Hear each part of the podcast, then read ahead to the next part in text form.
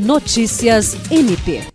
O Ministério Público do Estado do Acre participou na última terça-feira, 5 de setembro, do lançamento da publicação Conflitos no Campo Brasil 2022, evento promovido pela Comissão Pastoral da Terra Regional Acre, que reuniu trabalhadores rurais, representantes de movimentos sociais, órgãos governamentais e parlamentares no auditório do Instituto São José, em Rio Branco.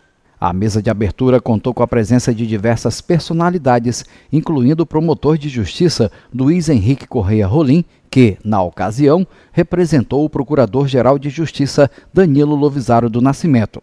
Henrique Rolim afirmou que foi feito um diálogo com a comissão e os trabalhadores rurais e que a instituição se colocou à disposição para marcar uma reunião com a coordenação da Comissão Pastoral da Terra para poder ouvir quais são os anseios com relação ao Ministério Público e qual estratégia que poderá ser elaborada para melhor atendê-los. Jean Oliveira, para a Agência de Notícias do Ministério Público do Estado do Acre.